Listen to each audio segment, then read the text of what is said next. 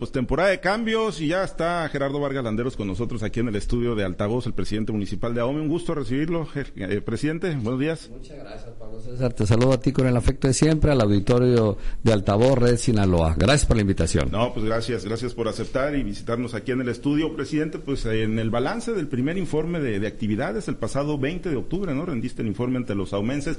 ¿Cuál es el corte de caja de este primer año, presidente? Bueno, el corte es... Eh, creo que muy claro porque la ciudadanía lo ha manifestado, que faltan algunos temas importantes en lo que se refiere a los servicios públicos municipales, pero que vamos por el camino adecuado. Este, la misma sociedad nos lo ha manifestado en diversas reuniones de cabildo que hemos tenido, en las diferentes visitas que de manera cotidiana hacemos a los ejidos, a las comunidades rurales, a las colonias, a los campos pesqueros. Eh, y eso de que la gente te diga, van bien, pero necesitan echarle más ganas, yo creo que es algo que nos compromete y nos obliga a seguir trabajando. Nos ha ayudado mucho la cercanía con la sociedad y creo que eso es lo más valioso, es parte de, de, la, de la práctica de la cuarta transformación, que esa comunicación, acuérdense que nosotros somos eh, una administración que manda obedeciendo al pueblo. Y en ese camino estamos y estoy seguro que lo vamos a lograr. Y bueno, eh, has hecho mucha referencia, presidente, al, al, tema de la infraestructura urbana que estaba pues destrozada, vialidades, incluso volvió a ser la, la, temática del arranque del segundo año de administración banderazo para bachear calles, presidente, o sea, de lo elemental y de lo que más reclama la gente. La verdad es que el tema de los baches, eh, pues es parte del dolor de cabeza que sigo teniendo, las luminarias y la basura. ¿no? Hay que reconocer las cosas. Bueno, la infraestructura urbana me la entregaron toda este, maltratada. Eh, y fuimos avanzando, no terminamos y luego nos llega la temporada de lluvias y lo poquito que habíamos avanzado nos lo hicimos más grande. Entonces, este es algo que tenemos que seguir de manera permanente todos los días y lo hacemos a todas horas. Nosotros tenemos un compromiso de estar 24/7 con la comunidad y déjame decirte algo, este Estuvimos trabajando toda la madrugada en un problema que tuvimos con una fuga importante allá en Cuibampo, frente a la planta potabilizadora. Eh, estuvimos trabajando el sábado, el domingo, tuvimos que tener algunos problemas y hoy terminamos a las cinco y media de la mañana, lo que eh, da la idea del gran compromiso que tenemos en todas las dependencias de darle servicio a la gente. Así que vamos a ir trabajando el bacheo, nos estamos preparando desde ahorita, desde ya, para recibir a los visitantes que tenemos todos los diciembres. Queremos que reciban a la ciudad de Los Mochis, a todos estos turistas, con una ciudad más limpia, una ciudad iluminada, eh, con menos baches, por supuesto, y que se siente ese espíritu navideño.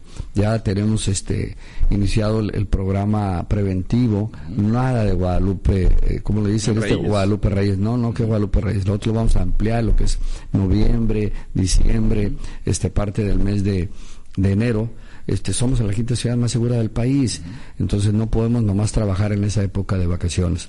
Vamos a, hacer cosas interesantes para que la gente se sienta tranquila. Vean que la cuarta transformación ya llegó a OME, reconociendo pues que nos falta el tema de los bacheos, de las luminarias y la basura. Ahorita que, que hablabas de, fin de año y pues el mundo de visitantes que, llegan, ¿no? Los paisanos, las obras se van a programar, o sea, se van a hacer durante noviembre porque es muy típico que luego están estranguladas las vialidades cuando toda la gente sale a hacer las compras de, de fin de año. Tienes toda la razón. Este, y ayer tuve una reunión con el gabinete este, técnico y fue lo que les dije. No quiero obras que estén iniciadas en el mes de diciembre, porque va a ser un caos vial y la gente se va a molestar. Y con muy justa razón. Y yo ya me empezó a molestar eh, si las empiezan a programar. Entonces, métanle toda la velocidad de aquí a, al 30 de noviembre y si queda algo por terminar, pues que sean los primeros 10 días, los primeros 15 días del mes de diciembre, pero que sean cierres de obra, no aperturas de obra. Este, vamos a iniciar con un programa de bacheo que lo vamos a intensificar. Ya lo traemos de manera manual, pero compramos una máquina, bueno, más bien rentamos, arrendamos este, una máquina con la idea de poderla comprar ahora a final de año con recursos adicionales que podamos conseguir, de tal manera que hagamos ese esfuerzo que estás mencionando. Trabajemos las 24 horas el, de aquí a, a las primeras semanas de diciembre para no molestar a la sociedad. Y que vengan y transiten por las calles agradables, iluminadas, arborizadas y sobre todo que se siente el espíritu navideño. Oye, ¿la máquina no se la rentaron a Green Leasing? No, disculpa, no. no. No. Vaya tema, presidente. No, la verdad que no es tema. no, no, te voy a decir por qué no es tema. Porque no fue bajo la contratación que se hizo en Culiacán. Nosotros lo hicimos de manera directa y ahí usaron intermediarios y eso fue ese problema. Te digo, porque la guadaña anda muy fuerte contra los presidentes municipales en no Sinaloa. te ¿eh? mortifiques. Y así se además te voy a decir una cosa, te voy a decir una cosa, nada más. El 17 de noviembre vamos a, a la Ciudad de México, al, al Instituto Nacional del Acceso a la Información eh, nos ganamos el segundo lugar en innovación y en rendición de cuentas a nivel nacional. Y por otro lado, para que no quede ninguna duda, aquí en el Consejo Estatal del Acceso a la Información ganamos el primer lugar el ayuntamiento en lo que se refiere a toda la evaluación de los eh, trabajos de desempeño. ¿Qué quiere decir? Que nuestra hoja de transparencia, nuestro portal de transparencia está a la altura de cualquier circunstancia. ¿Y quién ganó el segundo lugar? El DIF municipal. ¿Y quién ganó el tercer lugar? Estamos hablando a nivel Estado, Pablo César. ¿Quién ganó el tercer lugar? El sindicato del Ayuntamiento de Ahome. Entonces, estamos cumpliendo. Por supuesto que puede haber observaciones y puede haber alguna falla, pero estamos abiertos a lograrlo. Pero hacer barbaridades como las que dicen por ahí, definitivamente que no. Además, se, se, percibe pues un ambiente muy diferente, ¿no? De lo que ocurrió en Culiacán y en Mazatlán, aquí en el municipio de Ahome. Te has visto muy bien acuerpado por el gobernador Rocha. Bueno, es que el que anda en política y no entiende que el líder y el jefe político es el señor gobernador, el doctor Rubén Rocha Moya, pues está equivocado. Nosotros los alcaldes, sin el apoyo del Ejecutivo Estatal, pues no caminamos. A ver, el éxito que hemos tenido nosotros, un poquito, mucho, en toda la infraestructura urbana que hemos estado reparando, es porque el señor gobernador ha sido sumamente generoso con la sociedad de AOME y nos ha mandado recursos. Las obras más importantes que hemos hecho y que estamos ahorita haciendo son gracias al señor gobernador. El ayuntamiento no tiene capacidad, ni ahorita ni nunca, para hacer obras multimillonarias como son esas. ¿Qué es más importante en la actividad de, gobierno, Gerardo? ¿Ser transparente y honesto o tener buen oficio político? Bueno, ambas. Eh, eh, generar la gobernabilidad. ¿Qué significa la gobernabilidad? La tranquilidad, el espíritu, este, la despreocupación, sobre todo este, que haya mm, una mejoría en todos los sentidos para la sociedad. Y te estoy hablando de tener una buena relación con los sectores sociales, con los sectores productivos, con el sector empresarial este, ayudarles a los empresarios a que generen mayor riqueza y que esa, esa riqueza vaya a las arcas, el pago de sus impuestos del ayuntamiento, para que con ese ayuntamiento le llevemos el mayor de los bienestares a la gente más pobre. Esa es nuestra filosofía muy importante, este, ayudarle a los más necesitados, ayudarle a la gente más vulnerable. Entonces, toda esa sinergia que se está haciendo así, pues parte de la gobernabilidad, estar bien con todas y con todos, y no gobernar para un solo partido, aunque uno tenga un origen, en mi caso del Movimiento de Regeneración Nacional, hay que gobernar para todos y estar presentes con todos. ¿Hay disensos? Claro que hay disensos, esa es la política, esa es la democracia, pero hay que atenderlos. Y además, bueno, pues el toque de pluralidad que hasta el mismo gobernador Rocha le pone a su gabinete. Por supuesto que sí. Nadie, debe de asustarse en estas épocas de, de, que no sean gobiernos de un solo partido. No, no, no, no, definitivamente definitivamente que no. Aquí tenemos que sumar toda la gente que pueda ser capaz, que esté dispuesta a trabajar las 24 horas del día, los 7 días de la semana, que tenga ese espíritu de servicio, que es lo que estamos demandando en el caso particular de OMA. Gerardo, los, los recursos cada vez están más escasos para, la sí. pública, cada vez están más disputados. Eh, pues digo, ya hablas, la instrucción del gobernador es cero obras faraónicas, cero obras de esas que no, hay que atender puntualmente a la gente ¿Cómo, se le está haciendo en un municipio pues que es de los más importantes del estado de Sinaloa? también hay que saber pedir. ¿no? Hay que saber dónde están los cajones para ir a multiplicar el peso, pero todo nace también de tus eficiencias como ayuntamiento. El, la Junta de Agua Potable tiene que cobrar más porque no cobran bien. El predial tiene que cobrarse mejor porque no se cobraba bien. Hay fraccionamientos, este, que pagaban, fraccionamientos residenciales que pagaban como, predial rústico, es una burla eso para la sociedad.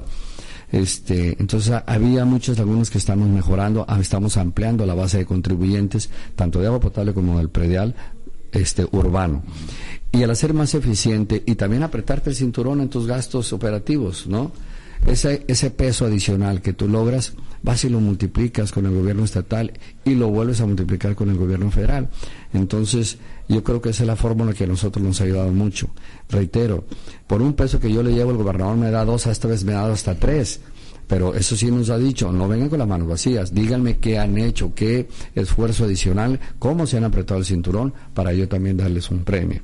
No más como alcalde, sino para la sociedad. Entonces yo creo que eso es, bien importante, este, ser más productivos. Esa es la clave.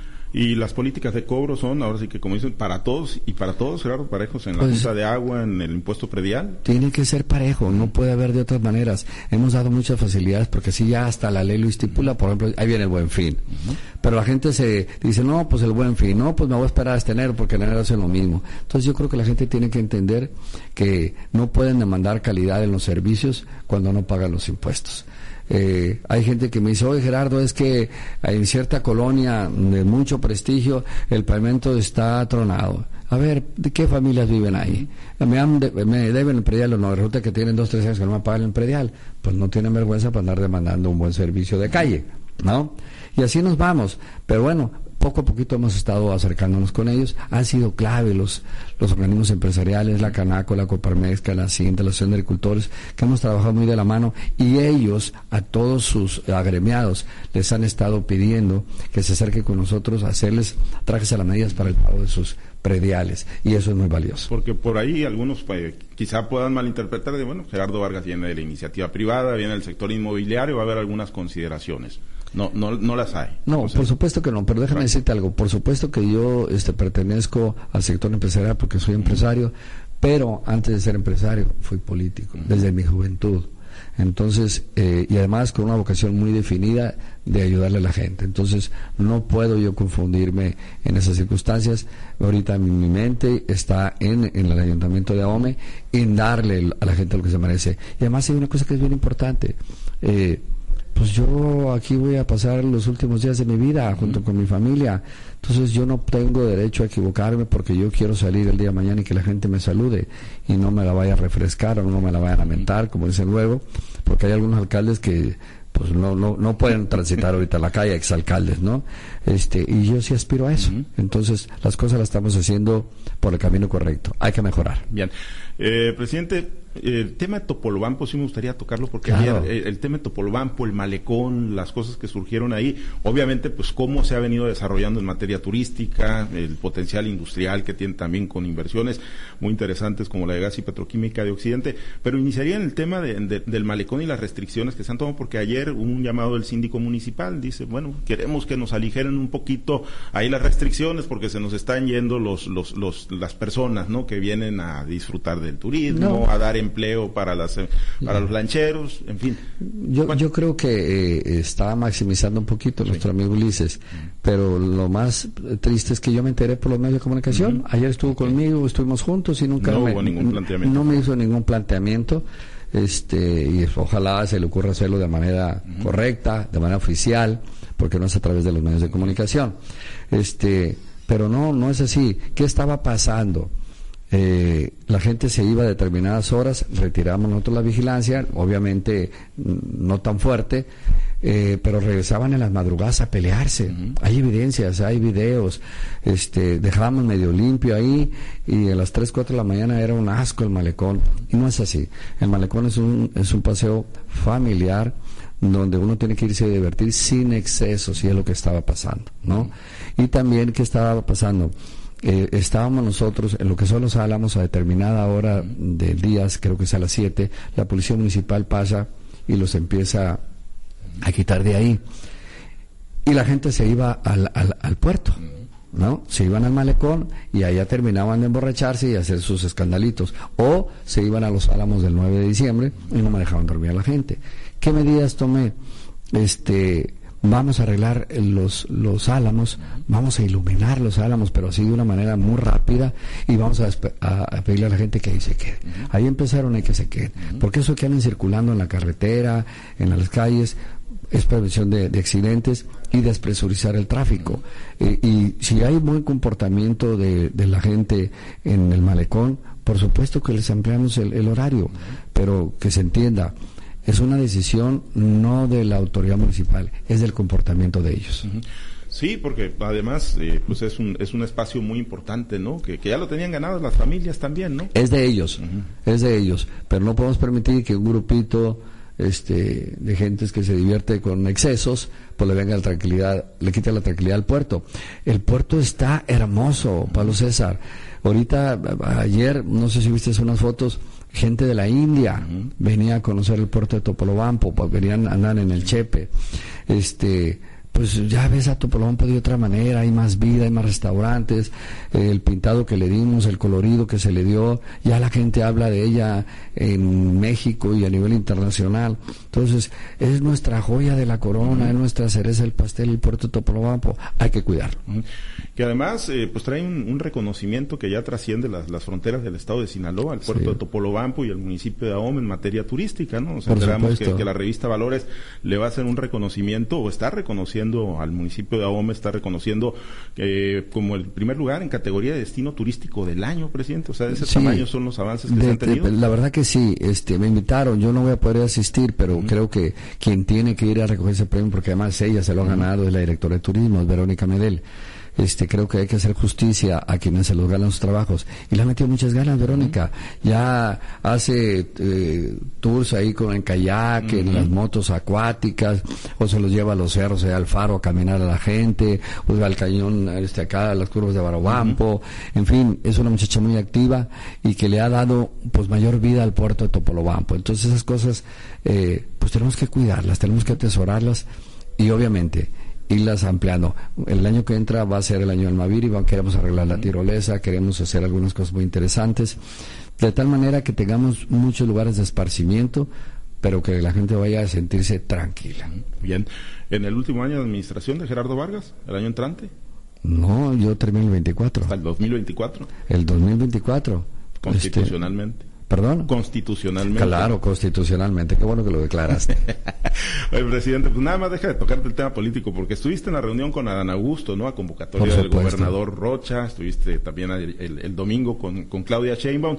¿Cómo ves, cómo valoras este juego de las corcholatas anticipadas en, en, Morena, ¿no? Bueno, yo no sé quién, este, dice que son anticipadas. Se está haciendo y viviendo la política de otra manera, de una manera más democrática, de una manera donde la gente tenga la oportunidad de conocer y ver, tratar este, la manera de pensar y la forma de dirigirse de quienes aspiran al cargo más honroso que hay en nuestro país. Pero así como estuvo el secretario de Gobernación, como estuvo la jefa de gobierno, también viene el, canciller, ya lo anunció el señor gobernador. Creo que es muy justa la, la la posición del gobernador, recibir a los tres, convocar a sus funcionarios, en este caso nosotros sus alcaldes y alcaldesas, a escucharlos y a platicar y a ver qué le pueden aportar a Sinaloa, no nomás qué les podemos aportar nosotros a ellos. Entonces, en ese sentido, yo que me gusta la política, la verdad lo valoro mucho, lo aprecio mucho, porque a final de cuentas, pues tienes esa oportunidad de intercambiar opiniones, de ver a, a quienes puedan este, aspirar a esa candidatura y que decida el pueblo, que decida la gente a través de, como lo marcan los estatutos de nuestro partido, a través de las encuestas. En Sinaloa está, está abierto el juego de las corcholatas, están sobre el tablero las corcholatas. Gerardo Vargas Landeros está en el tablero de las corcholatas para el 24 o el 27. No, a ver, pero no es una decisión de Gerardo Vargas, es una decisión de la misma sociedad. Uno lo que tiene que hacer ahorita para poder tener alguna expresión legítima es hacer su trabajo y pensar en su trabajo todos los días. No puedes tú distraerte, es una irresponsabilidad. Tú sabes, porque lo viviste junto conmigo y muchos medios de comunicación, que hace 20 años intenté ser alcalde. Entonces ahorita sería irresponsable, irreverente, este, inconcebible que yo esté pensando en otras cosas, cuando después de 20 años logré tener la máxima representación de mi municipio, este, y ahorita lo que debo de hacer es atenderlos las 24/7 como lo he hecho hasta ahorita. Bien.